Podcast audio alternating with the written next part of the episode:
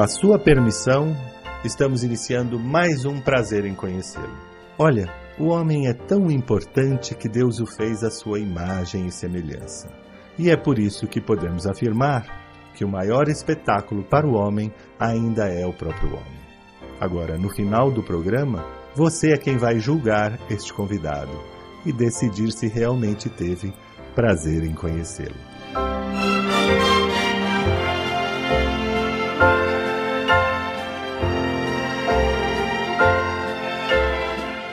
Brancato Neto apresenta Prazer em Conhecê-lo.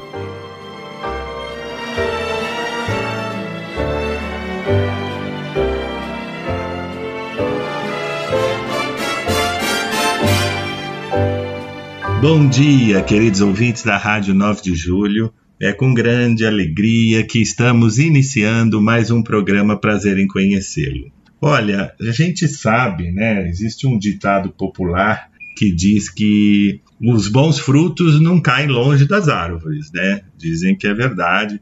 No meu caso, acho que não deu muito certo. Meu pai era bom até, mas acho que não deu muito certo. Mas essa nossa convidada, ela é uma atriz, uma dramaturga, que vem de uma família extraordinária, de grandes mulheres, né? Porque conheci a avó dela, que foi uma das mulheres, uma das mais importantes mulheres desse país, quando ninguém falava em, em lutar em direitos, em feminismo, em inclusão, esta mulher já falava e fazia.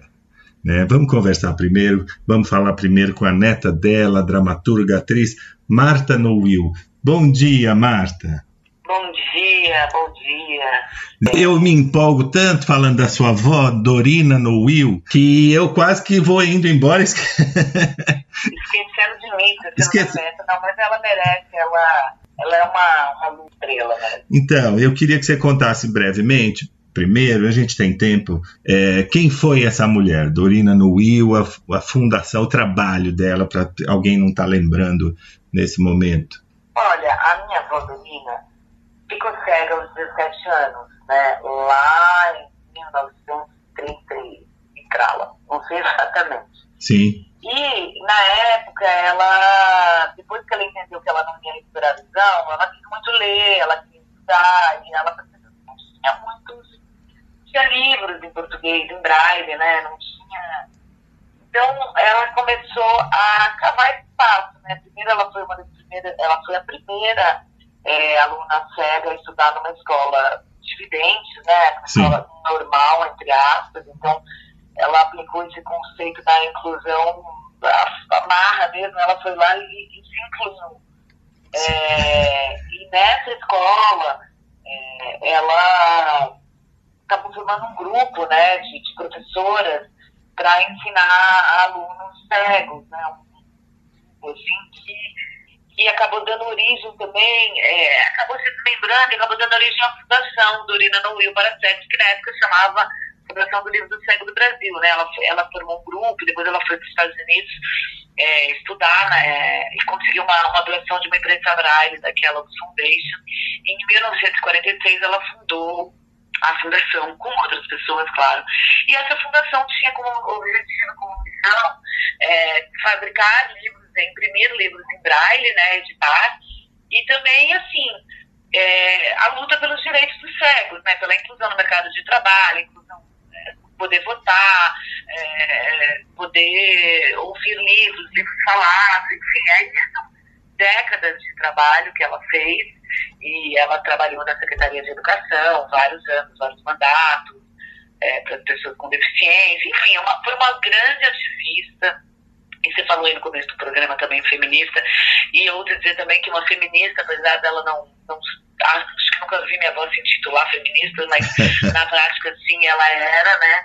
Porque ela era uma mulher à frente do seu tempo, uma mulher que teve cinco filhos e que trabalhou muito e, e enfim, é uma luz, né? Uma, uma mola no, do poço.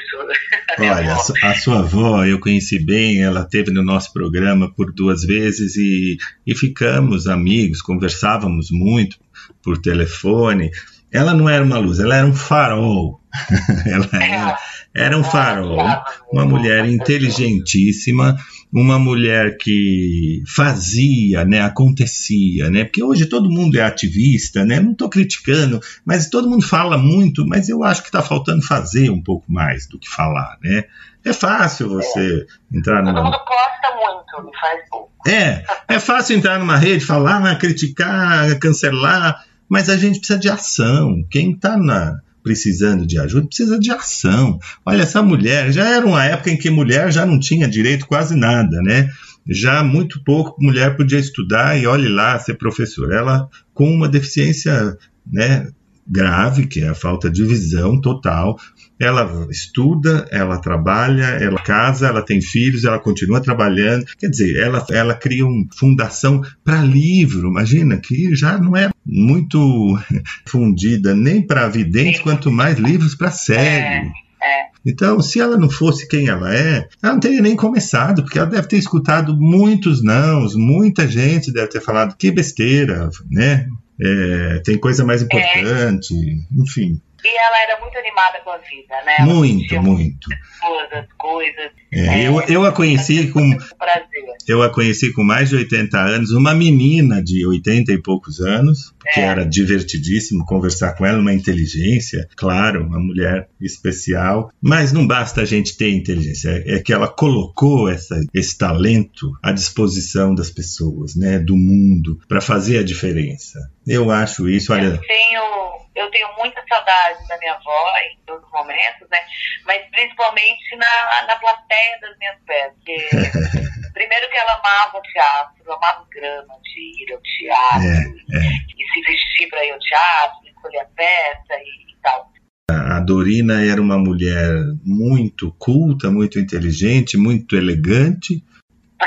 é verdade. É, então eu acho que merece esse, esse reconhecimento e dá para ver que criou uma família linda. Vamos também prestar as homenagens para o seu avô, o marido dela, que também deve ter sido um homem. É, meu avô Alex, sim, acompanhou ela a vida inteira. E... Tá, porque ele também incentivou, um homem também avançado para o seu tempo, né? Claro. Porque... Então, Marta, eu gostaria de te nós estamos falando tanto né, da sua avó, dessa linda família que você pertence, é, do seu avô, da sua avó. E, é, talvez por coincidência, não sei, você está no, no teatro também falando de uma outra grande mulher. Exato, Patrícia Galvão, da Pagu. Pagu, também uma mulher que talvez não tenha o reconhecimento que mereceu, né?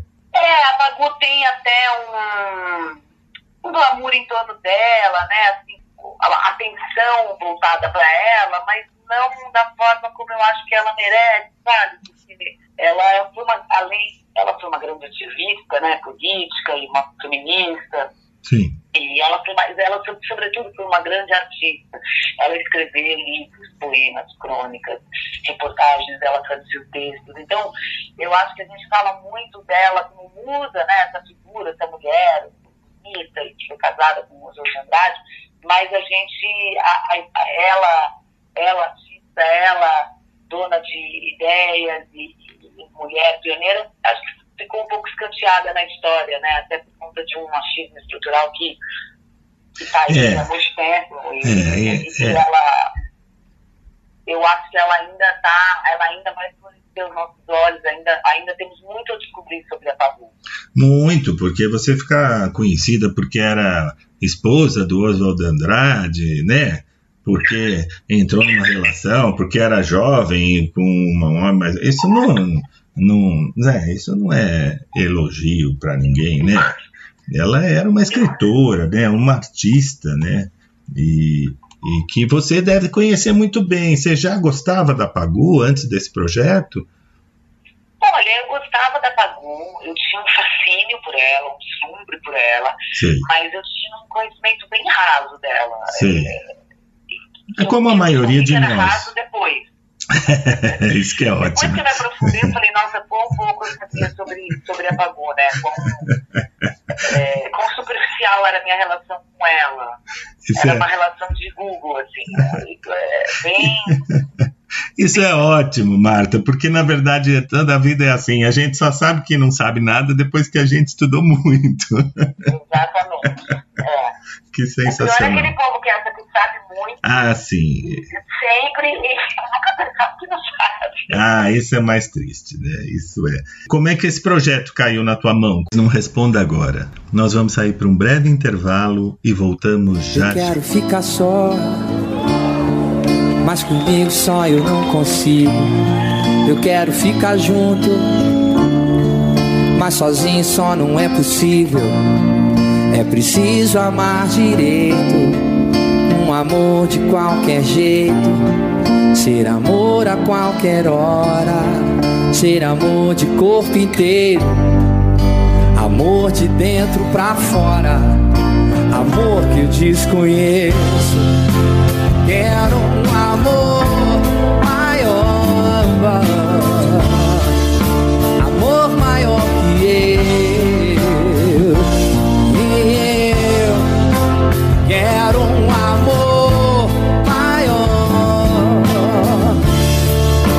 amor maior que eu. Na, na, na. Que eu quero ficar só. Mas comigo só eu não consigo. Quero ficar junto.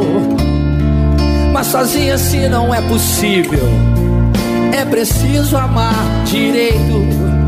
Um amor de qualquer jeito. Ser amor a qualquer hora. Ser amor de corpo inteiro. Amor de dentro pra fora. Amor que eu desconheço. É. Quero um amor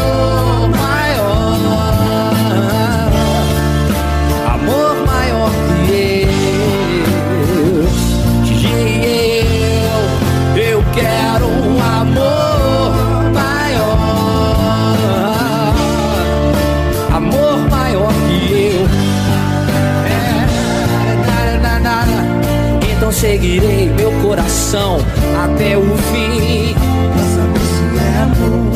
Magoarei mesmo assim, mesmo sem querer, pra saber se é amor.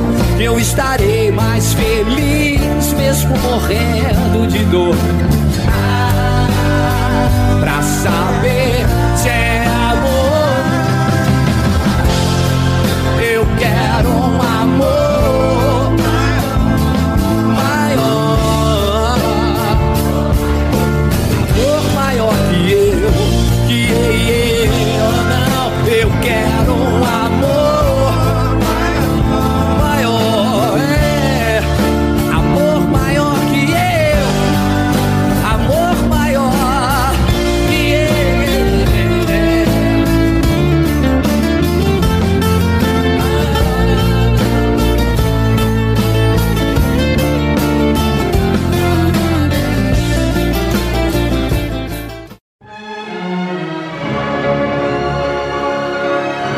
Brancato Neto apresenta Prazer em Conhecê-lo.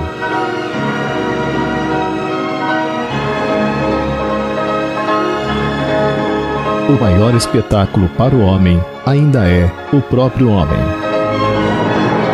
Voltamos com prazer em conhecê-lo, recebendo a atriz dramaturga Marta Nowill, em cartaz no teatro Eva Hertz, com a peça Pagu, Até Onde Chega a Sonda. Não, eu, eu tava ali em 2018, eu saí uma noite sozinha, sentei num- numa mesa de um bar e conheci um colecionador de arte chamado Rafael Moraes. Sei. E a gente tinha ali uma amiga em comum que nos apresentou e o Rafael olhou pra minha cara e falou, nossa, você, você tem uma coisa de Pagu. E, e ele me falou que ele estava há muitos anos procurando uma, uma atriz que remetesse ele a Pagu, porque ele tinha comprado 20 anos antes, 20, 25 anos antes, uma mala, um, peda um pequeno pedaço do acervo da Pagu. Sim. Era uma mala com algumas fotos e tudo, e que dentro dessa mala tinha um manuscrito inédito que ninguém tinha lido, que não tinha lido ao público, que a Pagu tinha escrito é, em 39, quando ela estava na casa de detenção, é, presa, né, pela ditadura Vargas. E ele falou, poxa, eu sempre achei que esse texto uma vocação para o teatro, e agora se vendo, com vontade de dar contar. Foi assim mesmo, assim, Nossa. sem plaquete. É. Nossa. E eu fiquei olhando pra cara dele assim, Jesus amado, o que que tá acontecendo aqui, né? É, os deusas do teatro estão olhando para mim. É, isso foi em 2018, né? O projeto foi acontecer de fato finalzinho de 2022, agora, nesse 2023. Então foram quatro anos até tomar forma, né? Corpo, Ah, sim. virar uma peça. E muita coisa aconteceu nesse meio tempo, inclusive uma pandemia e o nascimento de gêmeos é, que eu tive. Ah, que coisa linda. Você teve gêmeos agora, recentemente. Tive na pandemia, estão com dois anos. Que Mas graça. assim, os ouvintes ouvirem aí bebês cantando e tal, é o Max e o Ben. Tá vendo? Mulher tem, tem sempre tempo para fazer tudo, né? Teatro, cuidar de gêmeos, tudo dá tempo para fazer, né? É, Quando é quer, né? viu? A Eu gente- imagino. A gente fica assim, chega no final do dia e fala, meu Deus do céu, como é que eu cheguei até aqui? Porque é Imagina. muito difícil conciliar vida profissional, vida pessoal, casamento, filho. Olha, é, Eu é, imagino. uma, é uma obra de arte que a É. gente faz diariamente. Ah, isso a gente tem certeza. Nós, homens, a gente imagina, né? A gente não tá na pele, mas as nossas É, ouvintes. As nossas ouvintes sabem exatamente o que, que é isso e tiram de letra como você, né? Porque você sabe que a minha avó dizia assim: quando você estiver precisando de um favor, peça para quem está ocupado, porque quem não está fazendo nada não tem tempo. É, exatamente, sua avó é sábia. Realmente. Então, é quem gosta de fazer as coisas ainda arruma tempo. Minha mãe era assim também. Arruma tempo para fazer mais e atender, e quem não gosta de fazer nada não- nunca tem tempo para nada e também não, não faz grandes obras como você. Você ajudou na, nessa adaptação? Você que fez essa, do Eu manuscrito? fiz, é, eu, eu, eu percebi que o texto, esse manuscrito que o Rafael me deu, né, ele não era um texto pronto para o teatro, Claro. falado, era um texto difícil, denso, muito poético, mas é feito um trabalho dele, né? Então eu passei por um longo processo até entender o que era. Eu é, no começo tive uma, uma provocação, uma ajuda da Isabel Teixeira, que é atriz, que me, que me Abel Teixeira, é atriz, diretora.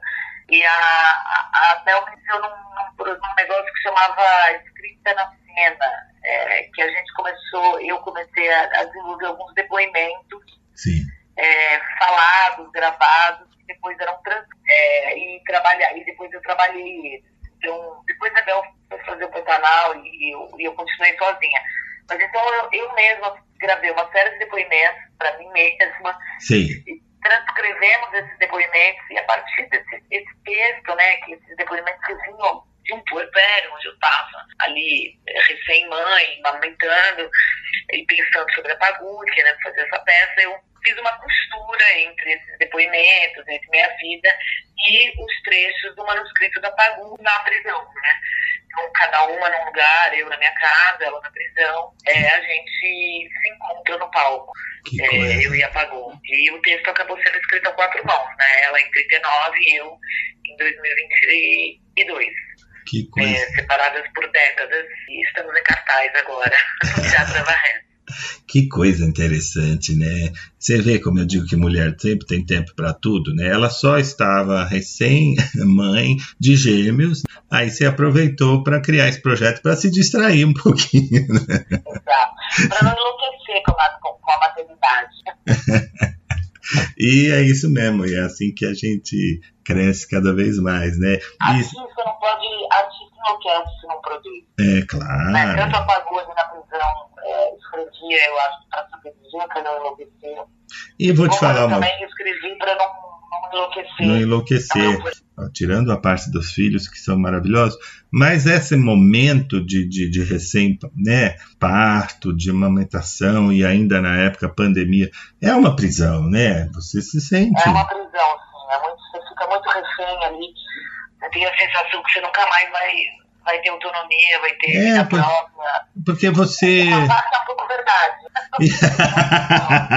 que ótimo. Mas é, é, é uma prisão, até você fica muito solitário, Muito só. É. muito só, assim, com ajuda. É, mesmo quando tem ajuda, é solitário. A, a maternidade é maravilhosa, mas tem um lado bem difícil, né? Muito difícil. É, Muito difícil. E, para É. uma artista, né? É. Todo mundo que trabalha, né? É. É, porque você acha que, eu imagino que você fica assim meio sem identidade, você fica em função, né? Você tem que dar de, de comer aquele ser, aquela criança totalmente indefesa, você tem que acordar quando ele acorda, dormir quando dorme, enfim, você fica uma disposição ali, né? E não, e só, e, mas, não, mas não é uma companhia, né? Porque ainda é um bebê, não tá, não tá trocando uma É, ideia não, com a você. gente, a gente não dorme, né? Não, não dorme. Não faz nada mais, né, com calma. Não dorme, não come, não faz, não é, não toma banho com calma. É tudo mais, Nada, nada. é tudo preocupada, pensando. Então, isso só só as mulheres é que sabem o que é, quem já passou que sabe. E a gente tem obrigação de, de tentar se colocar nesse lugar e tentar compreender, né? Pelo menos, né? Nossa obrigação como sociedade, né? Porque, na verdade, sim, se a gente não, não, parir, não cuidar de bebês, a humanidade Acaba. entra em extinção, né? Então, assim, os filhos dos outros é assunto de todo mundo, verdade? Claro, e a gente tem que dar, valorizar esse, esse trabalho que é o único das mulheres. é, né? A gente pode ajudar, pode até partilhar, mas há uma parte desse trabalho que, que a gente não consegue né, substituir. E que é uma coisa. E eu acho uma coisa que, as, que eu, sinceramente, eu acho que os filhos ganham com, sabe, em ser filhos de mãe, em mães que trabalham, que se realizam, que fazem outras coisas. Eu acho que eu, como filho, também, minha mãe trabalhou, estudou, estudou depois de mais velha. Minha mãe se formou junto comigo. Quando eu entrei em Ah, direito, é, minha mãe era professora, tal, aquela coisa da época, né, igual da sua avó. Ela parou de trabalhar quando casou e quando eu entrei na faculdade, ela resolveu entrar na faculdade de novo. E resolveu prestar um concurso e ela passou nos dois, na faculdade e no concurso. Legal. E aí ela foi trabalhar de dia e estudar à noite, imagina. E eu dancei valsa com a minha mãe na formatura dela.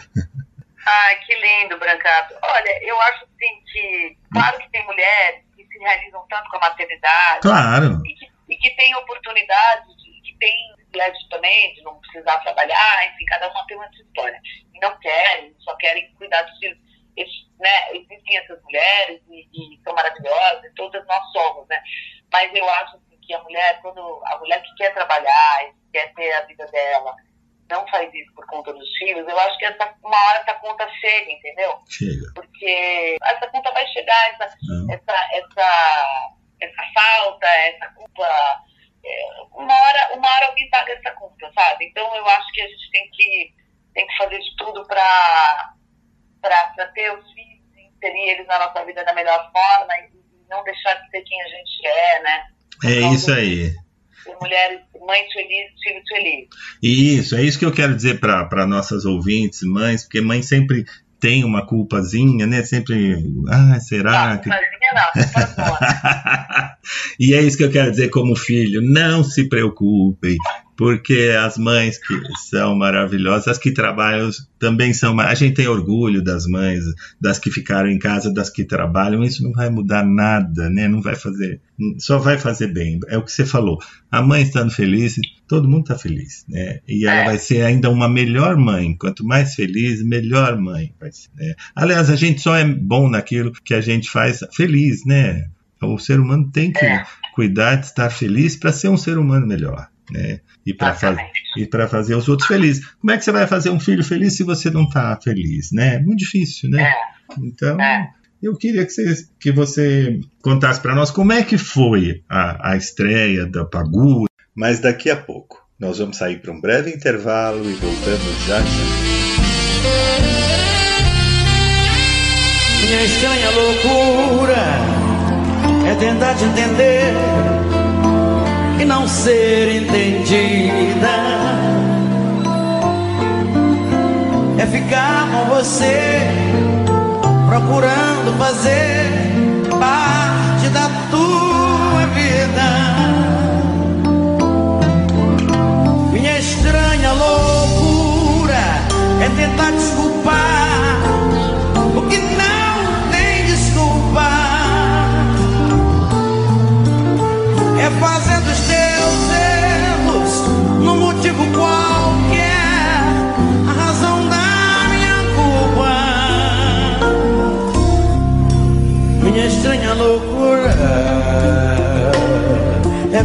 seus braços quando acaba uma briga.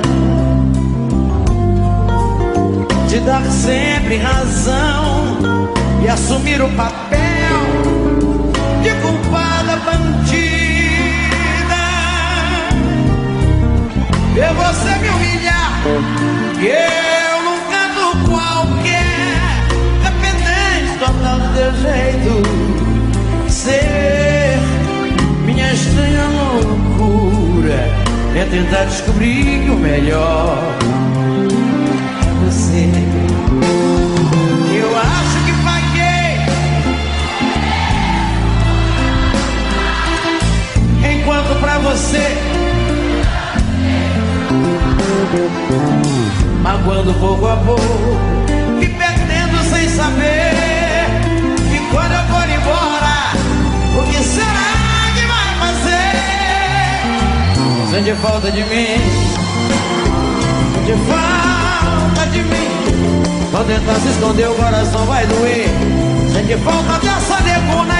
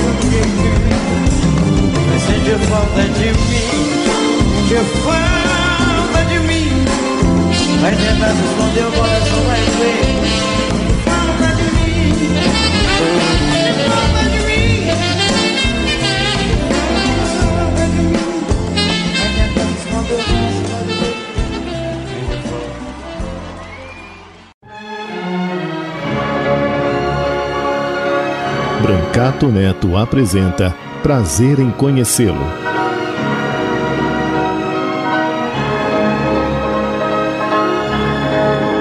O maior espetáculo para o homem ainda é o próprio homem. Voltamos com prazer em conhecê-lo, recebendo a dramaturga, atriz Marta Noil em cartaz no teatro Ella Hertz aqui em São Paulo com a peça Pagu, Até Onde Chega a Sonda. É um monólogo, né? É um solo que eu, que eu escrevi, né? Como eu contei, eu fiz essa dramaturgia com os meus textos e com os textos da Pagu. E eu tive a, uma, uma direção, né? Uhum. Um outro farol nessa peça, além da Pagu, que é o Elias Andreato, que é o diretor. Sim. É, Extraordinário. Muita, muita gente trabalha para um solo acontecer, né? Muita, muita. É, tem, tem, a produção, tem a minha sócia, que é a, a Daniela Angelotti, que é produtora da peça, está comigo desde o começo. E, e a gente foi, foi, foi atrás dessa equipe, né, atrás dos meios de, de, de realizar. Né? E, o, e, quando o Elias chegou, o Elias é um, um ator e um diretor, e o Elias, como ator, já fez muitos solos. Então ele sabia exatamente, Sim. ele soube me dizer exatamente o que é, né, é qual a solidão que a gente tem ali no, no palco, como, quais são as angústias é, e, e, soube me, me, conduzir, me dirigir nesse caminho, que é, não é um caminho facilzinho fazer um solo, né? Não. Eu digo que toda vez que eu descer na escala uma montanha e, e, e, e desço. É, to, todo dia. E, então, assim, foi muito legal ter o olhar do Elias, ter um, um olhar de um artista tão sensível e tão bem-humorado que nem ele. A peça tem muito humor também, sabe? A gente, eu gosto muito de, eu vejo muito humor nas coisas, mesmo nas coisas difíceis. Ah, tem que ser, né? É, e vejo dificuldade nas coisas fáceis também, vejo, vejo, vejo drama no humor. Então, para mim, a vida tem esse, colorido, assim. É, e a peça tem isso, sabe? A gente quis também quando eu falo de maternidade, quando eu falo das coisas, né? Trazer esse humor, porque eu acho que o humor é uma ferramenta de, de, de, de, de, de capturar as pessoas, a atenção delas e, e, e trazer elas para perto para poder poder transmitir o que você quer, a reflexão que você quer, o que você está pensando. Então, trabalhou muito com isso também, com humor e com poesia nessa peça. É a emoção, né? O humor, o, o humor é a melhor ferramenta, na minha opinião, para para a gente despertar uma crítica construtiva, uma reflexão, né? A gente quando ri e ri da gente mesmo, né? Da, se identifica, a gente já está pensando, já está evoluindo, né? Você já está crescendo. Exatamente. Então, Exatamente. É, Aliás, lembrei da minha avó, Dorina, que a gente falou tanto no começo, porque sim. essa era bem humorada e é. tinha ironia fina, humor fino. É, é. Era muito engraçada. Era sim, era sim. E por isso que ela chegou. Eu acho que sem humor a gente não vai longe, né? Ninguém gosta de ficar perto de gente mal-humorada. Você imagina uma mulher que vai vir chegar e pedir da sociedade, pedir dinheiro, pedir ajuda. Todo mundo olha e fala, Ih, lá vem a Dorina, já como falavam da Dona Jo Clemente ou da Carmen Prudente, do Hospital do Câncer, né? Todo mundo fala, ah, ela vai pedir tal. Mas se ela não fosse uma pessoa, elas todas extraordinárias, divertidas, todo mundo foge de. Ninguém quer ficar perto. E é, com esse, e é com esse talento né, do humor, que você conquistando as pessoas, você consegue seus objetivos, né? Porque esse negócio de mandar uma cartinha, um e-mailzinho pedindo, não, não funciona, não. Não, não funciona. E em tudo e é o assim. teatro é, é maravilhoso para você misturar humor com, é. com drama, com poesia, com a gente a gente vai nessa montanha russa de emoção na peça, é um pouco sabe, porque vamos trazendo a história da Pagu, que é uma história densa, densa. sofrida, com a minha história, humor, autoironia. É, gosto muito de fazer, assim, eu vou passeando por esses lugares no, durante a cena. É muito legal. E deve ser muito gostoso para nós, espectadores, também. Esse... Ah, você me disse, você vem assistir a peça aí essa semana, semana que vem. Vou sim. E me conta. Vou sim, eu vou contar depois. Olha, gente, a gente não pode perder esse espetáculo, né, na, na acepção da palavra, é, inédito, que chama Pagu. Até onde chega a sonda. Tem um, tem um título assim meio misterioso que é Pagu até onde chega a sonda. É, e aí a gente vai descobrir sobre esse título lá no espetáculo. Nossa, tudo, a pessoa sai entendendo tudo. Ah, então não vamos dar spoiler, não, não vou contar. Não é aquela peça que você não entende nada, sabe? Pelo contrário. a gente explica tudo, a pessoa fica bem tranquila que ela fala, ai, que bom que eu tô entendendo. Meu pai, que foi diretor dele, falava, tem, tem espetáculo que você tem que ler a bula depois. É. não precisa. É, não, ler a bula é boa. Como a Padu tem essa, esse, o texto dela é um texto... É, é misterioso, difícil, hermético. Então eu, eu, eu, eu, eu facilito o caminho para as pessoas. Ah, ah, que bom. Isso, isso é sensacional. Porque aí a gente absorve mais, aproveita mais, né? Desse Exatamente. momento. Olha, nossa querida Marta Noel está em cartaz no Teatro Eva Hertz, aqui em São Paulo, né, no Conjunto Nacional. Dentro da Livraria Cultura, que está aberta. É importante falar, gente, né? a Livraria Cultura está aberta. Dentro da livraria tem esse, esse teatro que é um charme, esse teatro é uma belezinha, é muito gostoso, aconchegante, é, é, é próximo, tem um, né, uma acústica boa, tudo, tudo gostoso. E você está às quartas e quintas. Isso, eu estou às quartas e quintas às 20 horas, 8 da noite. Ótimo, um horário bom. A gente está pela Paulista, né? Ou está saindo do trabalho, aproveita. Exatamente, exatamente. Já vai. Vai direto. Duração. É um horário bom. Eu tenho a impressão de que os horários, na, depois da pandemia, eles começaram a ficar mais cedo, né? Antigamente a gente fazia sempre mais às 9. É, é. Depois deu um salto para as 8 da noite e eu, eu achei positivo, acho positivo esse horário. Até para quem faz, viu? É bom. É, é gostoso. Para quem faz e para quem tá também, porque tá, a gente já tá, já tá, tá trabalhando, já tá por ali, ou quem tá em home office já consegue sair um pouco antes, ou tá por perto também, fica durante a semana, fica tudo mais fácil. É um, é quase, é um happy hour, vai, ter, vai ser muito happy. Ah, é um programão. É um programão. Quartas e quintas no, no Eva Hertz às horas. Eu espero você, espero você, Cato, espero que Eu estarei lá, com o maior prazer. Você tem ideia de até quando você fica lá? É, deve ficar até 27 de abril. Até o 27 de abril, em princípio. Que bom, puxa vida. Olha, eu queria agradecer muito você, viu, Marta, por ter estado aqui conosco, por esse, por esse papo tão gostoso, por essa disponibilidade. Imagina, obrigada a você pela conversa, pela prosa boa, por a gente se lembrar bastante da minha avó também. Foi uma Sim. delícia. Obrigado, querida. Eu conversei com a Marta Noil, que está em cartaz com Pagu, Até Onde Chega a Sonda, no Teatro Eva Hertz, todas as quartas e quintas, às 20 horas. Marta, muito obrigado, querida. Um forte abraço, Beijão. viu? Beijão para você. Beijão, Muito beijão. obrigado. Um forte abraço. Tchau, tchau. Tchau, tchau. Brancato Neto apresenta Prazer em Conhecê-lo.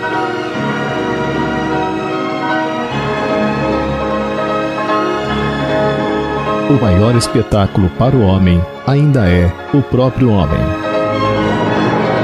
Queridos ouvintes da Rádio 9 de Julho, antes de a gente chamar o nosso próximo convidado, eu tenho aqui a ilustre presença do nosso amigo, o nosso orientador espiritual, Cônigo Sérgio Conrado, da paróquia São Gabriel. Bom dia, Cônigo. Bom dia, Brancato. Já tava com saudades, viu? Nós é que estávamos. Você não me chama mais? Tava com saudade de vocês, queridos ouvintes da Rádio 9 de Julho, né? É, padre, o senhor fica falando isso no ar, os, os ouvintes vão achar que eu que não chamo mesmo. não vão nem imaginar que o senhor é tão ocupado, vão achar que eu que não quero chamar, mas tudo bem. Não, né? ele tá sempre me chamando, É que- às vezes não dá. É, às vezes não dá. Estou feliz que o senhor esteja aqui conosco para a gente falar um pouquinho desse período tão importante na vida nossa cristã, que é a quaresma, né, Cônigo? Acho que é um dos períodos mais importantes da nossa religião, né? Ah, sem dúvida, é o nosso deserto. É, Assim como Jesus ficou 40 dias no deserto, sim, fazendo jejum, oração, sim, nós também, a igreja tomou esse texto do Santo Evangelho e aplicou aos cristãos sim. nessa- na preparação da Páscoa. 40 dias de reflexão, de oração, jejum, Sim, caridade são os três pilares da quaresma. A oração, não o Brancato, queridos irmãos e irmãs, aumentar a reza, não. Não se trata, vai, vamos rezar agora cinco terços por dia, não. não? É tempo de qualificar a oração. Da Sim. gente se perguntar como é que eu estou rezando Sim, como é que a minha missa de domingo eu estou participando? É de coração ou é por obrigação? sim, realmente participo, me dou na missa, não é? Então é nesse sentido que a oração é um dos pilares da quaresma. E também, não só no domingo, mas também, eu sempre pergunto para quem vai se confessar, você reza todos os dias? Ai, pouquinho, vai. Pois é, aí que tá. A fé vai se enfraquecendo, porque a oração é o combustível da, da fé. sim, A gente não reza, a fé vai enfraquecendo sim. e fica no estado de coma, É, que não serve para nada. Então qualquer tentação vem e leva a gente. Então, Diz- não pode deixar de rezar. Reza muito, mas reza um pouco de manhã, durante o dia, lembre de Deus, É. ofereça o trabalho, né, muitas coisas, às vezes, É. difícil para resolver, oferecer a Deus. E depois à noite, agradecer o dia que teve, é o bem que fez, o bem que outros fizeram para nós. É, E também, se houve alguma coisa que não foi do agrado de Deus, pedir perdão.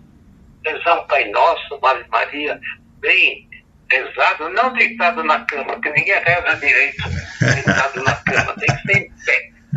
Quantas vezes que eu já amanheci com o terço enrolado no pescoço? Não rezei nada, né? Então, é de pé, de pé. Tá bom? O senhor sabe Essa como- oração. Depois o jejum, que é outro pilar. É, Jejum do quê? De comida? Também.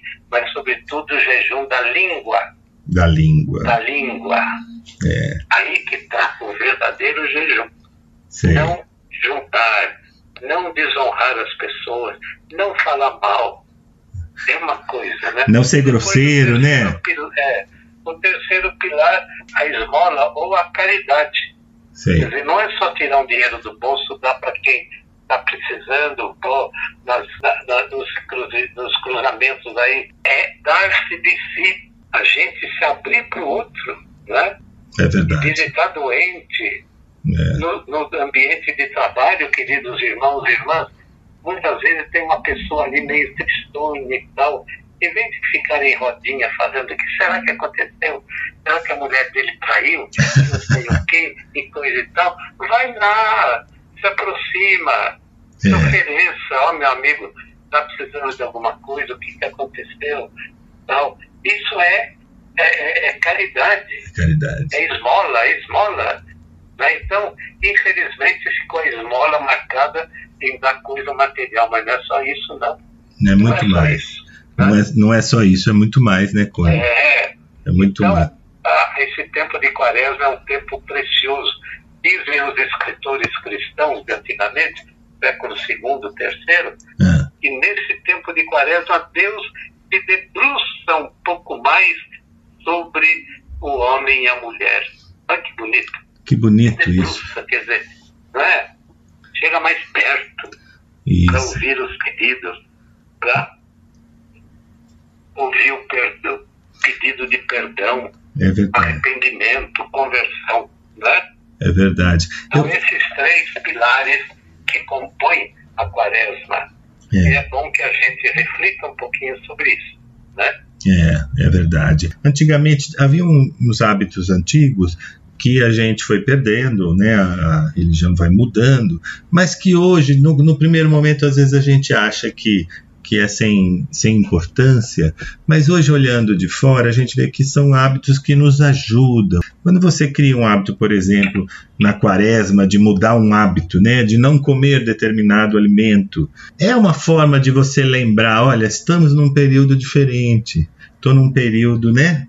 Porque É. se- senão a gente passa a quaresma como passa o, resto do ano, o carnaval e tal, nem nota, quando vê já, já acabou, já passou a quaresma. Exatamente. E a Páscoa vira um dia como os outros, né? Como dizer, os outros, só vai lembrar no domingo, na hora é, de. e pronto. E então essas coisas de você fazer propósito, de mudar, por exemplo, eu tenho me policiado nessa quaresma, estou tentando, né, para algumas coisas, para ser mais paciente com algumas coisas que que me aborrecem, né? A caridade, por exemplo, essa semana, Cone, eu estava chegando na padaria e tinha um menininho, um rapazinho vendendo bala, sabe? E todo mundo Ah. chegava e dizia não, não tem, não tem, entrava.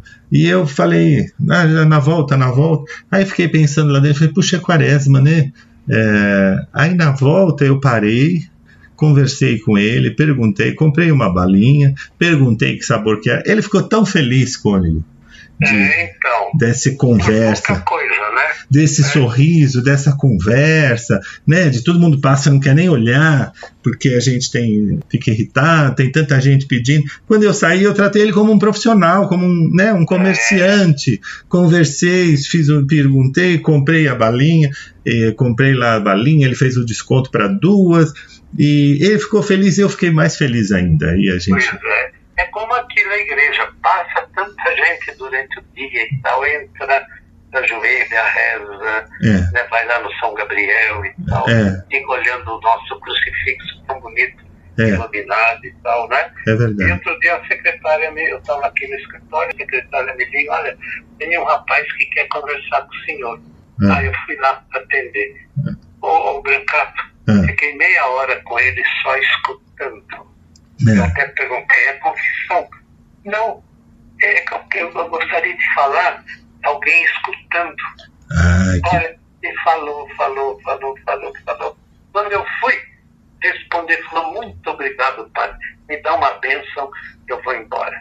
Me Olha, dei a bênção e pronto. Quer dizer, eu como não estava querendo é falar, alguém para ouvir. ouvir. Né? É, Então isso é caridade. isso é caridade. É, é lógico. Quando acontecem essas coisas, eu fico pensando, o que, que Jesus faria, né, no meu lugar, né?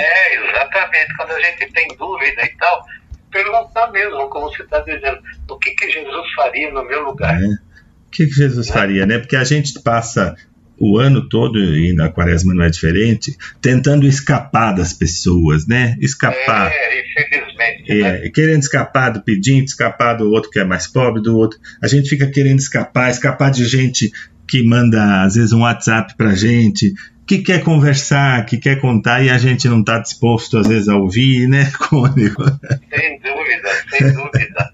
A hospitalidade, às vezes a pessoa quer, né, quer te mandar e a gente fica finge que não leu, né, o WhatsApp. Está tudo lá, né? É, mas é porque tá certo, a gente tem uma vida difícil.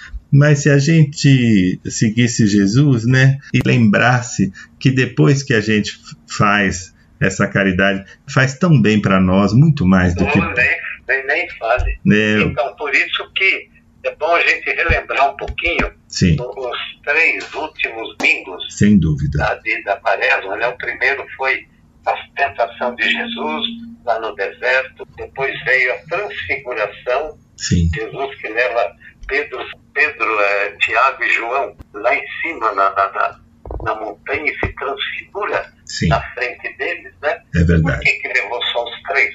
Não eram doze? Sim. Aí é que está para cá. Ah, Ele levou os três e eram líderes dos doze. Eram os mais bambambãs. sei, E, mas não entendiam ainda quem era Jesus. sei, Para que, que ele veio? Para eles ainda, Jesus veio para libertar os judeus das mãos dos romanos. ah, Era um reino terrestre. Lembra-se da mãe dos, dos filhos de Zebedeu? sim, sim, Pediu, ah, Jesus, quando vier o seu reino, o senhor põe o meu filho com a direita de ministro e o outro mi- ministro, qualquer coisa. Sim. Jesus falou, minha querida, você não está entendendo nada, nada, nada. Será que os seus filhos poderão beber o cálice que eu vou beber? Ah, podem, claro que vai poder. poder né? Então aí, quando Pedro se vê lá bem gostoso, já entendendo quem era Jesus, ah, vamos ficar aqui, Senhor. Não, nada disso. Vocês vão descer e vão anunciar aos seus irmãos quem eu sou. Mas não a todo o povo, que não vão entender. Então, só aos, seus, aos apóstolos, para que cada um possa entender melhor e depois propagar o meu nome, a minha palavra para outras pessoas. Né? Então foi domingo retrasado. é, E, e passado foi aquela passagem tão bonita da Samaritana. Jesus pede água é, na beira do poço da Samaritana. sim, Eu falo, ah, você, um judeu, pedindo água para o samaritano, você não sabe que nós não nos damos? É. Ah, se você soubesse a água que eu tenho para te dar, Jesus falou. Eu falei, então me dá logo. Assim eu não preciso vir pegar água aqui no poço. E é, aí Jesus então manda ela ir chamar o marido dela. Aí ela fala, ah, não tenho marido. Jesus falou, falou bem. Você já teve cinco. E o que você tem agora não é ainda seu marido. Aí ela saiu toda corrida, foi contando para os outros, gente do céu, eu encontrei um homem que falou minha vida, tenho dizer nada, deve ser o profeta, deve ser o Messias. Aí, como diz o Evangelho, o, o povo samaritano começou a vir, a ficar perto de Jesus, como diz o próprio Evangelho, muitos e muitos se converteram. E vejam, a água que tocou, fonte que tocou a samaritana, tornou-a evangelizadora. Evangelizadora foi evangelizar os seus irmãos e irmãs. E agora, nesse domingo, o quarto é o episódio do cego de nascença.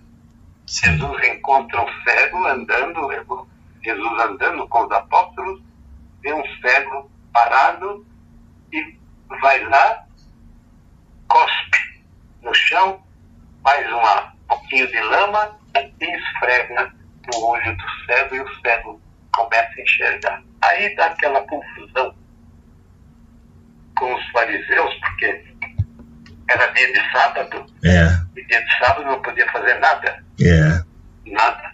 E, em segundo lugar, começam a perguntar, mas afinal, quem que pecou? Foi ele ou foram os seus pais? Porque nasceu cego. Jesus, nenhum outro. É, Isso não foi castigo de Deus. Deus não castiga. é. não castiga. E aí então tem uma polêmica danada durante a leitura, é uma leitura grande, Grande. domingo também, como a da Samaritana, domingo passado. né? É. Mas é, é o domingo da luz, É, é o domingo da luz. Então nós vemos como a liturgia trabalha com símbolos. Domingo passado foi o símbolo água. da água, batismo, e domingo agora a luz. A luz. Então aquele que é batizado tem que espalhar a luz. Não pode guardar para si. Tem que espalhar. E como o cego fez. O cego não largou mais de Jesus. É. Os fariseus perguntavam, mas então, quem é que, que te curou? Ah, foi aquele homem lá e tal. Ah, mas por quê? Vamos perguntar para ele. Aí chamaram o pai e a mãe. Ué, ah, não sabemos de nada, só sabemos que o nosso filho está enxergando e isso é muito bom. Quer saber mais? Vamos conversar com Jesus. No, É no- no primeiro momento eles acharam que era mentira, né? Que era falso. É, Foram perguntar pro pai e a mãe se era verdade que ele nasceu cego, né? exatamente. E Porque toda doença para o judeu era consequência do pecado. É, Quem era aleijado, quem era cego, É. quem era leproso, era consequência de pecado que tinha cometido. É. E não, e não. a mulher, Jesus nunca É. falou isso, né? a, a mulher que não era fértil, né? Era considerada É, amaldiçoada, né? exato. Então a cegueira dos fariseus É. alerta para atitudes religiosas que, por não se abrirem ao sofrimento humano, acabam se fechando nos preconceitos. É. E o que, são, o que são preconceitos, senão cegueiras que nos impedem de ver a bondade de Deus nas pessoas. Então, domingo nós temos que pedir, queridos irmãos e irmãs, próprio Brancato, para que o Senhor nos ilumine, para que a gente veja as pessoas, as coisas, os acontecimentos com os olhos de Deus. É, Os olhos de Deus. Os fariseus, que pensavam enxergar corretamente, permane- permanecem cegos. é, Ao passo que o cego continua a nos convidar a um caminho de luz. Um É. caminho de luz. é. Afinal, quais cegueiras Jesus pode curar em nós? Todo tipo de cegueira, É. não é? Então vamos pedir nesse domingo que o Senhor nos ilumine, nos esclareça e que a gente possa ir caminhando com muita fé, com muita perseverança para a Páscoa. Isso mesmo. E vamos pedir ao Senhor aproveitar a sua presença, vamos pedir a sua bênção, Cônigo. Ah, com muita alegria. O Amém. Senhor esteja convosco, Ele está no meio de nós. Abençoe-vos a vós, queridos ouvintes da Rádio 9 de Julho, suas respectivas famílias, seus doentes, seus idosos, suas crianças, adolescentes, o Deus Todo-Poderoso, Pai, Filho e Espírito Santo. Amém. Amém. Até a próxima, se Deus quiser, e os seus também ouvintes da Rádio 9 de Julho. Obrigado, Cônigo. Até a próxima. Muito obrigado, Cônigo Sérgio Conrado, da paróquia São Gabriel, aqui de São Paulo. Um forte abraço. Tchau, tchau. Igualmente, tchau. Prazer em conhecer Design e Decoração com Paulo Brites. Olá, amigos ouvintes da Rádio 9 de Julho. Numa reforma, seja ela residencial, comercial ou corporativa, um dos gastos que mais oneram no orçamento é a marcenaria. E são vários os motivos que levam os preços a serem mais elevados. Se você optar por materiais de alta qualidade, como madeiras nobres ou acabamentos especiais, tais como as pinturas com PU e laca, o preço da marcenaria pode aumentar significativamente. Ferragens, corrediças telescópicas, dobradiças com amortecedor e materiais especiais, assim como um maior número de gavetas e revestimentos em aço e vidro, encarecem o produto final. O design personalizado dos mobiliários, geralmente assinados por designers, podem exigir mais trabalho e, portanto, aumentar seu custo de produção.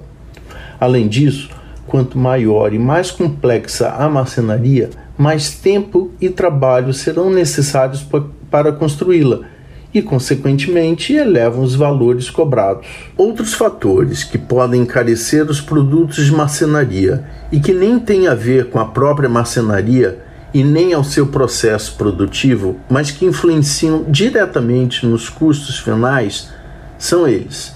A localização da obra pode influenciar diretamente no seu custo final. Caso esteja em um local de difícil acesso ou em local distante, ou mesmo com escassez de mão de obra especializada para sua montagem, os custos envolvidos serão proporcionalmente maiores.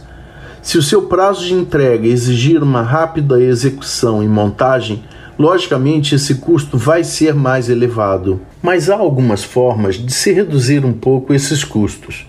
Podemos optar por MDF texturizado, que é um material muito mais em conta do que as lâminas de madeira nobre ou as pinturas especiais de laca.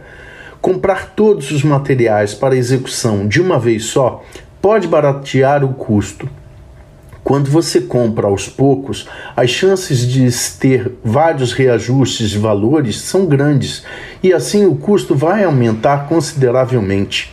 Outra forma é escolhendo marceneiros mais próximos da obra. Isso vai reduzir os valores de locomoção, o custo de fabricação e também o transporte e assim o seu preço final.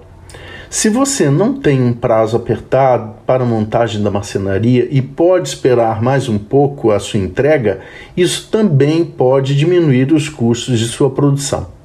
E semana que vem eu volto com mais um bate-papo de decoração. E não se esqueçam de me seguir nas redes sociais. No Instagram é by underline icono e no Facebook é by icono. Até lá!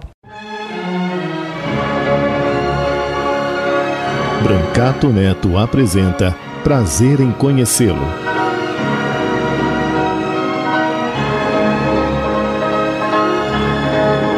O maior espetáculo para o homem ainda é o próprio homem. Queridos ouvintes da Rádio 9 de Julho, a gente está continuando o nosso programa. Por coincidência, no início do programa, na entrevista que fizemos com a atriz Marta Nowil, nós falamos que o bom fruto sempre cai perto da boa árvore, né? Nós falamos de gente que tem ascendência de, de gente muito boa.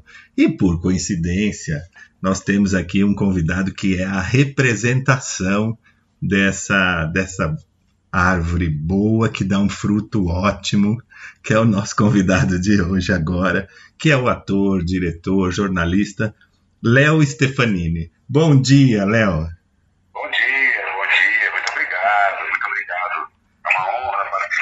bate-papo, um programa tão gostoso. Realmente você está de parabéns. Obrigado, Léo. Eu, coincidentemente, nós, nós entrevistamos hoje a Marta Noil, que é, é, neta da dona Dorina Noil, uma mulher extraordinária que criou a Fundação Dorina Noil, o livro do cego e tal. Imagina você, eu, eu comecei a entrevista da Marta dizendo sobre isso, né? Da boa árvore que dá bons frutos. Aí eu vou entrevistar Leonardo Stefanini, que nada mais é do que filho do Fulvio Stefanini. Não preciso falar mais nada, né, Léo? Pois é, né? Você sabe que, olha só, as coincidências não param por aí. Você falou da Marta é. e da Fundação Dorina, maravilhosa Fundação Dorina no Rio. Sim. É, eu faço muitos audiobooks para eles. Olha só que coincidência. Ah. É, eu, eu, eu, faço trabalho de audiobook é, para eles. Então eu gravo constantemente lá com eles, um pessoal maravilhoso. Que bacana. Bom, falando aí do meu pai, de fato, né? É, jeito, né? Você sabe que eu tentei escapar. Eu fiz publicidade, me formei em publicidade. É. Depois fui, trabalhei bastante tempo com, com publicidade. Depois fui fazer jornalismo, me formei em jornalismo. Trabalhei com jornalismo há muito tempo. Depois fui fazer geografia. Aí geografia foi que eu não terminei. E depois, só depois de tudo isso, eu falando, não, não vai ter jeito, eu vou ter que trabalhar com teatro. Acho que é mais forte do que eu. Então eu, eu, eu, eu, comecei a trabalhar com teatro tarde, né, para os padrões. Porque eu, normalmente a, a moçada começa muito cedo e tal. E eu comecei com 30 anos a trabalhar com teatro. Tinha feito um monte de outras coisas antes. E, mas graças a Deus, também a hora que eu cheguei tarde, mas também entrei com tudo. Né? entrei, com, entrei com tudo, com os dois pés, até porque eu, eu, eu sabia que não poderia perder muito tempo, né? Falei assim, bom, já estou começando com 30 anos esse negócio, deixa eu aprender rápido aqui como é que faz, deixa eu fazer tudo, é, né? deixa eu entrar com tudo, porque né, não, não posso perder mais tempo. É, Desde então, já faz aí quase 20 anos que eu tenho trabalhado como ator, diretor e produtor. que bacana. É, você sabe que a minha história é parecida também, viu? Porque eh, meu pai foi pioneiro da TV, sempre foi apaixonado e, e por televisão e era formado em direito, porque na época do papai, né, do meu pai, do seu pai, eh, não tinha curso de rádio, TV, essas coisas. Meu pai era formado em direito e eu fiz direito, fui advogado, tenho 30 anos de advocacia. E em 2002, mais ou menos, 2001, estava começando o programa do meu pai. Um, um dia ele me liga na hora do almoço. Eu estava trabalhando numa empresa, gerente jurídico. Ele me liga e fala assim: dá para você dar um pulo aqui no estúdio? Faltou uma pessoa, você não quer substituir? Falei, pai, você tá louco? Falou, não, você tá de gravata? Falei, tô. Então vem aqui, me dá uma mão aqui, é coisa rápida. E eu fui substituir uma das, das entrevistadoras na época. E, e no fim, é, seis meses depois, ele ficou doente. Eu substituí por seis meses. E estamos aí até hoje. Olha só, que loucura. Mas é claro Pois é. que a gente já tá, né, já gostava, já curtia, como você já acompanhava. Mas eu tenho que fazer uma ressalva aqui, seu pai é um extraordinário ator, mas também você tem uma mãe maravilhosa que é a Vera, viu? Ela é a sua mãe Dona é, Vera, Dona Vera é companheirona, é, é, vai para todos os lugares junto com meu pai, viaja, adora teatro, é É gente de teatro tanto quanto meu pai. ah, sem dúvida, né? Se não fosse, se ela não fosse assim, talvez ele não tivesse tanto sucesso, né? Nem É você, verdade. porque é um sucesso em conjunto. Uma mulher extraordinária, simpaticíssima, muito simpática, divertida. Léo, eu queria que você contasse pra gente sobre esse projeto, porque eu tenho te acompanhado mesmo como diretor, né, de várias coisas boas, como ator também. E agora você está num projeto que está voltando, né, uma peça que a gente, poxa, já, já foi um sucesso enorme, tem sido ainda, que é o Caros Ouvintes, né? Como é que você foi parar nesse projeto? Você é produtor? O Caros Ouvintes é um daqueles espetáculos é, de verdade que eu considero uma obra-prima e é por isso que eu sempre insisto nele volto com ele e ele sempre faz sucesso. O Caros Ouvintes estreou em 2014, portanto quase 10 anos Sim. de temporada e ele é uma grande comédia, mas com uma comédia em que também tem um pedacinho assim dos personagens que a gente se solidariza, a gente torce por eles, né? Então é uma comédia daquelas que, que, que faz rir, mas também emociona. Então é, é segredo de sucesso mesmo, né? Esse espetáculo, como eu disse, estreou em 2014, eu não fazia ele como ator, eu entrei depois para substituir um ator que não podia mais fazer Sim. fiquei fazendo esse espetáculo como ator, o espetáculo ia acabar. Eu, eu conversei com o Otávio Martins, que é o diretor e autor do espetáculo, e falei: eu gostaria de continuar com esse espetáculo. Vamos tentar continuar. Sim. E, na verdade, ele acabou que nunca morreu, e já estão aí há quase, já tá quase 10 anos em cartaz. Né? É, eu faço ele como ator, e como eu disse, sou produtor do espetáculo também. A gente está em cartaz no Teatro UOL, que é um teatro delicioso ali dentro do, do shopping Pátio Higienópolis. Né? Sim, sim. E sucesso, viu? Sucesso, já estreou com sucesso. É, a gente faz uma radionovela ao vivo e o público adora, porque tem aqueles efeitos todos de sonoplastia da radionovela, tem os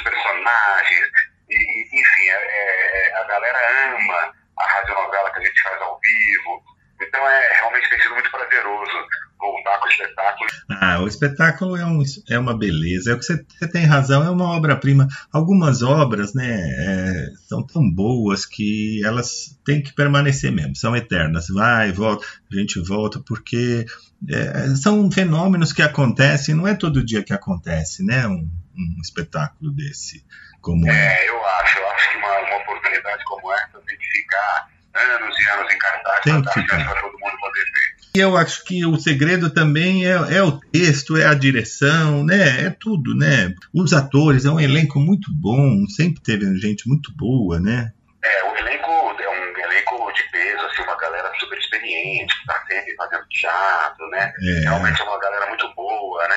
Eu mesmo eu lembro que quando eu entrei na peça, eu falei, nossa, eu não posso bobear aqui porque senão fico pra trás, porque esse elenco é bom demais e tal, né? Realmente é uma galera, uma galera fera. É. E e a história basicamente é, é, é uma novela, né? Uma novela de rádio e vai, vai acontecendo.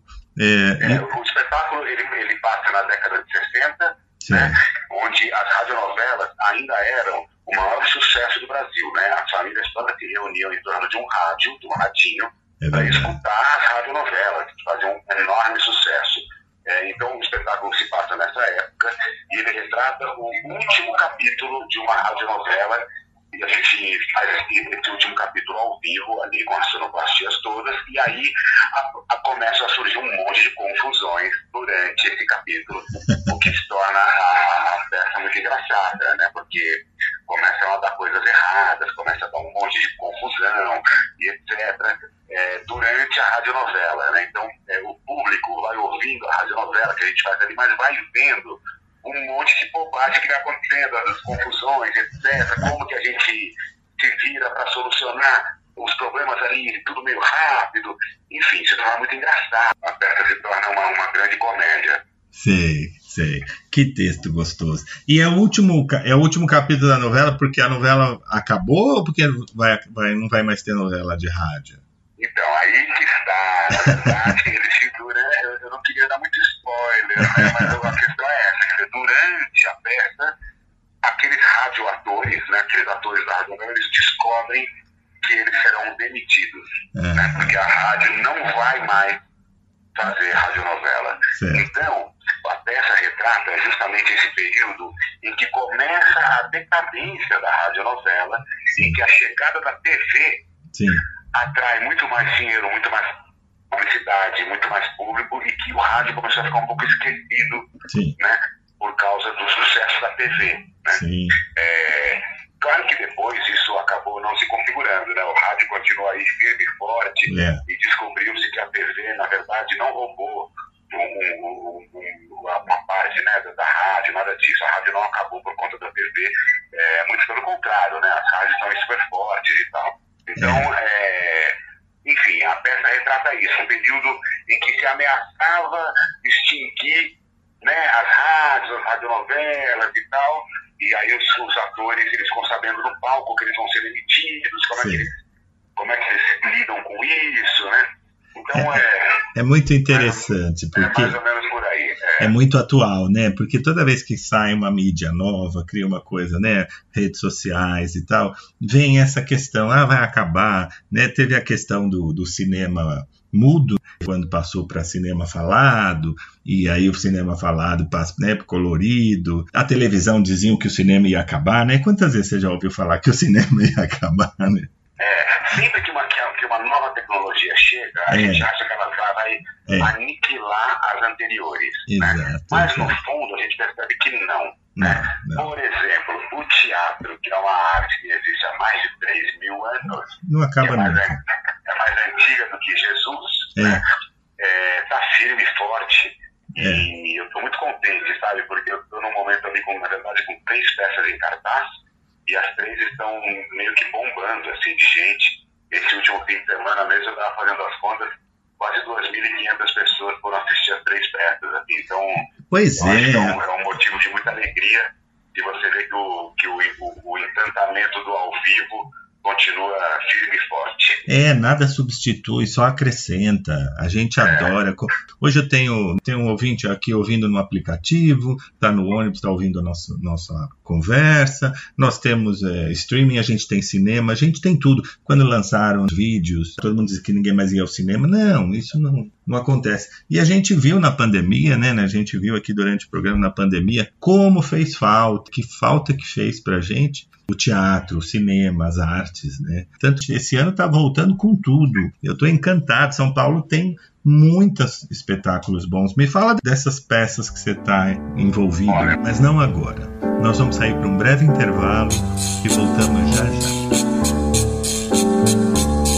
É tarde, eu já vou indo, preciso ir embora. Até amanhã. Mamãe, quando eu sair, disse: Meu filho, não demore, embraça não.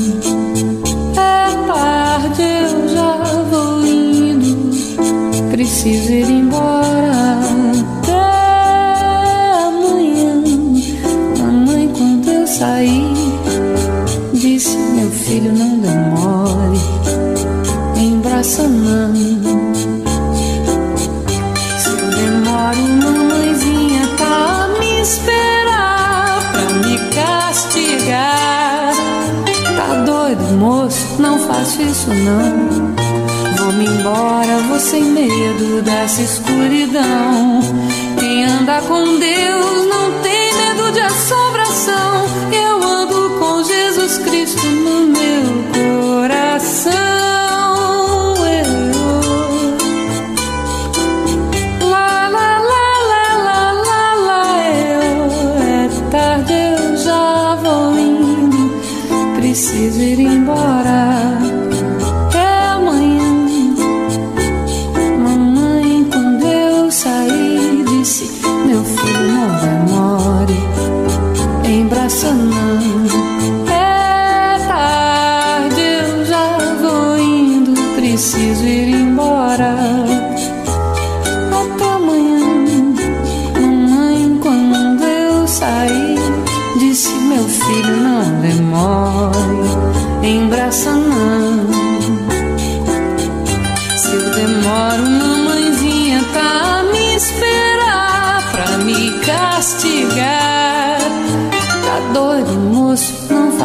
isso não. Vou-me embora, vou sem medo dessa escuridão. Quem anda com Deus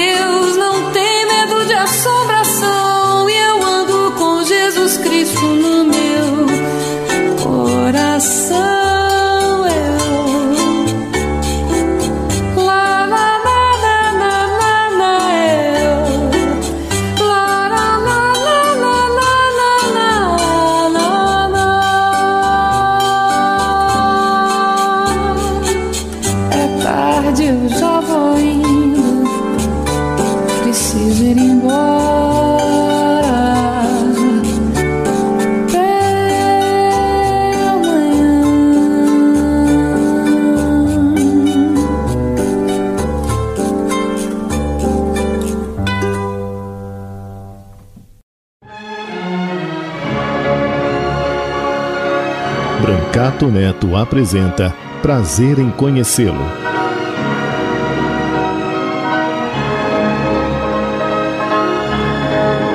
O maior espetáculo para o homem ainda é o próprio homem. Voltamos com prazer em conhecê-lo, recebendo o ator Léo Stefanini em cartaz com a peça Caros Ouvintes no Teatro UOL, aqui em São Paulo, todas as sextas e sábados. Eu, como ator, estou lá no Carlos Ouvintes, no Teatro UOL, como a gente estava falando, uma comédia sobre o universo da rádio. Né? É, no, no Teatro Raul Cortez, o Visão Voador, uma super comédia que está estourando de sucesso. As pessoas estão esborrachando de rir com o Visão Voador, com um grande elenco no Teatro Raul Cortez. E é, um- uma terceira peça que, tá que acabou de estrear e é um estouro absoluto é O Pai, peça que meu pai, como Stefanini, faz, uma peça super premiada que virou filme, ganhador do Oscar. Não em São Paulo, a gente voltou em Campinas, um sucesso absoluto, maio a gente chega com ela em São Paulo. Nossa, que legal, gente. Estamos Muito teatro, muito teatro. muito, muito teatro. No Vison você é, é diretor, No Visão eu, eu sou o diretor, que é, um, é uma peça. sou eu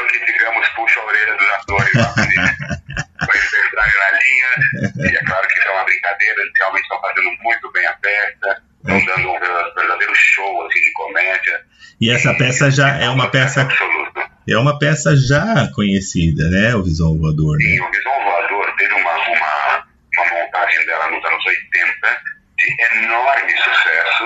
é, e agora a gente retoma com e- ela, com, com, graças a Deus, com bastante sucesso também, porque a peça é hilária, realmente é. Às vezes você sabe que no, no começo dos ensaios, É. uma coisa que eu me perguntava muito era assim, como é que o autor teve a cabeça de criar uma situação como essa, né?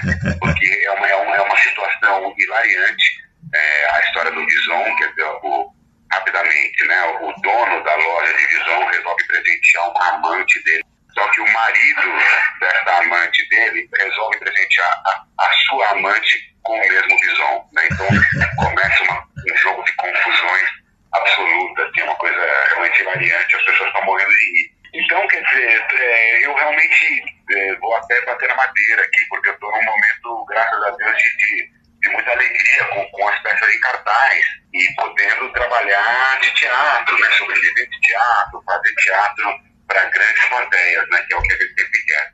Ah, sem dúvida nenhuma. É, o teatro é uma coisa maravilhosa, com, eh, ainda podendo voltar com, com o pai, né? Porque a gente tem se deliciado, né? Nosso público.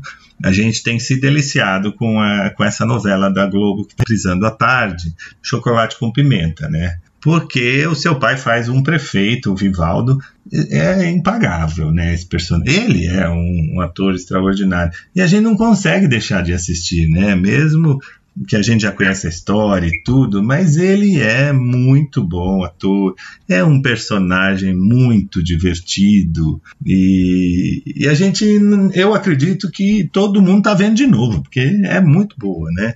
São, Olha, você sabe que ele tem sido parado nas ruas eu imagino. muito, constantemente. Olha o prefeito, olha o prefeito.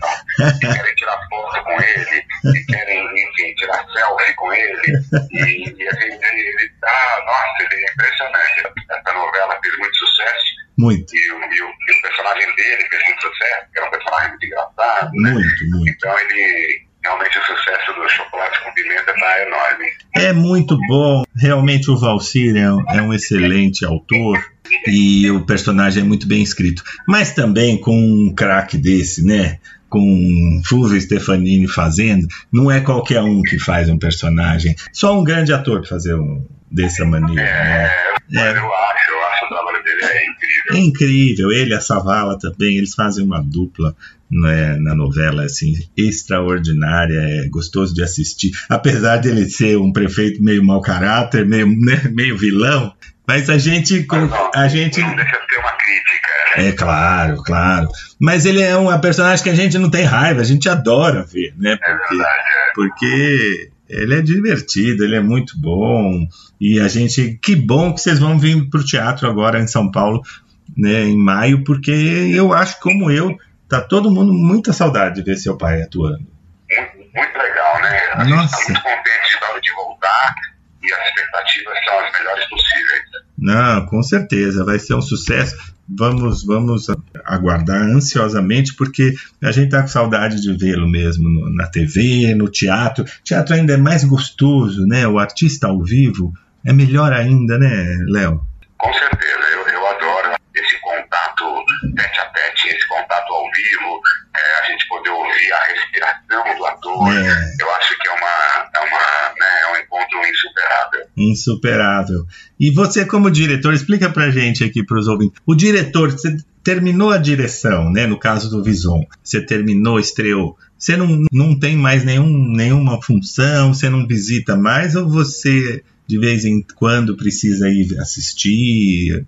Olha, eu, eu costumo dizer, não adianta, né? Eu, eu sou, eu sou diretor chato, eu não consigo abandonar, não. Então, assim, eu agora, eu procuro ir uma vez por semana, manter sempre a, a melhor qualidade possível para o espectador, né? E, às vezes algumas, algumas algumas coisas que a gente tem que fazer. Por exemplo, Hum. amanhã eu vou ensaiar uma stand-in que vai substituir uma atriz em uma apresentação. Ah, tá. Tem uma apresentação que uma atriz não poderá fazer, tem uma atriz que vai fazer no lugar dela. E eu amanhã deixei o dia inteiro separado para poder ensaiá-la, Tá. treiná-la, para que ela possa entrar no, na peça. Né? Então, às vezes, aparecem esses, esses trabalhos é, né, de última hora que vocês têm que fazer, mas existe o trabalho de manutenção, como eu falei. Tá. E é ir lá uma vez por semana para dar uma olhada, para ver se está tudo indo bem, para ver se de repente alguma determinada cena não se perdeu por algum motivo e por aí vai. É, porque é, o público às vezes não tem ideia, mas o teatro é vivo, né? Então, principalmente comédia, né? Então, você todo dia fazendo a pessoa rir, sem querer, vai mudando um pouquinho, vai entrando às vezes um caco, acontece de, de dele da peça ir modificando, né? É, com, com certeza, com certeza. Essa é a graça do teatro, né? A gente poder, é, acompanhar da peça. É, exato. Eu acho que é uma coisa natural, vai acontecendo, nem os atores percebem né, tá, que está mudando, que, que alterou alguma coisa, às vezes para melhor, às vezes sai um pouquinho né, do, do, do eixo, digamos assim, porque é vivo, né? A gente não consegue. Então, a, nenhum dia você vai assistir a peça duas vezes, dois dias seguidos, ela é diferente, né? Exatamente.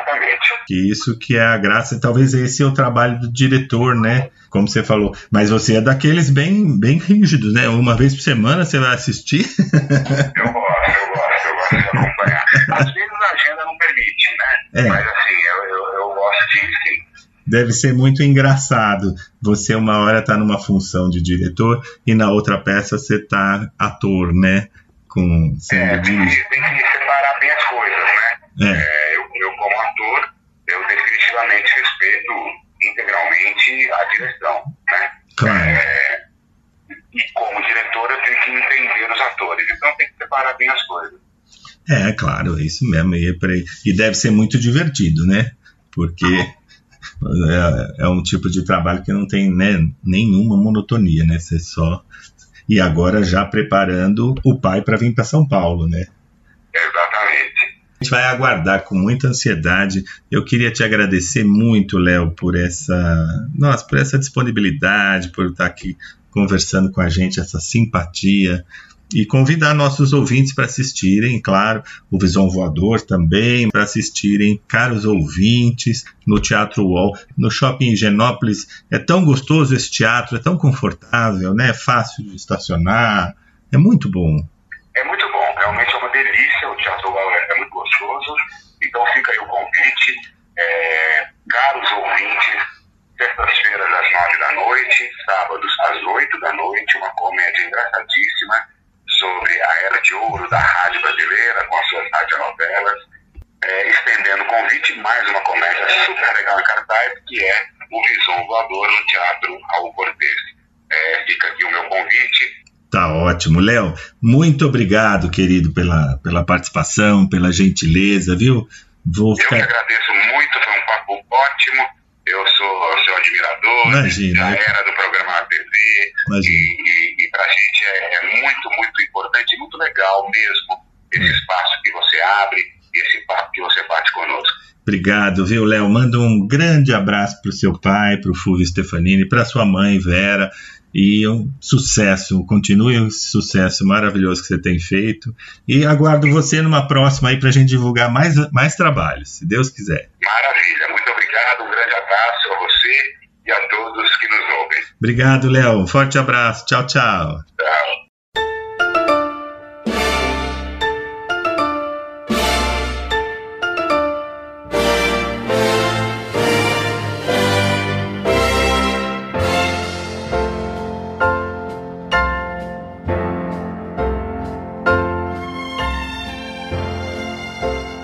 Chegamos ao final do prazer em conhecê-lo de hoje.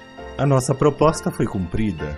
Espero que vocês tenham gostado e aguardo a todos no próximo sábado, se Deus quiser.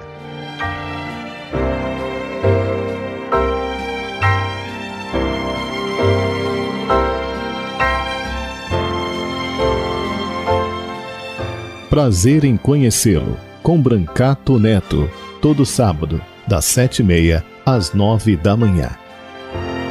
Porque o maior espetáculo para o homem ainda é o próprio homem.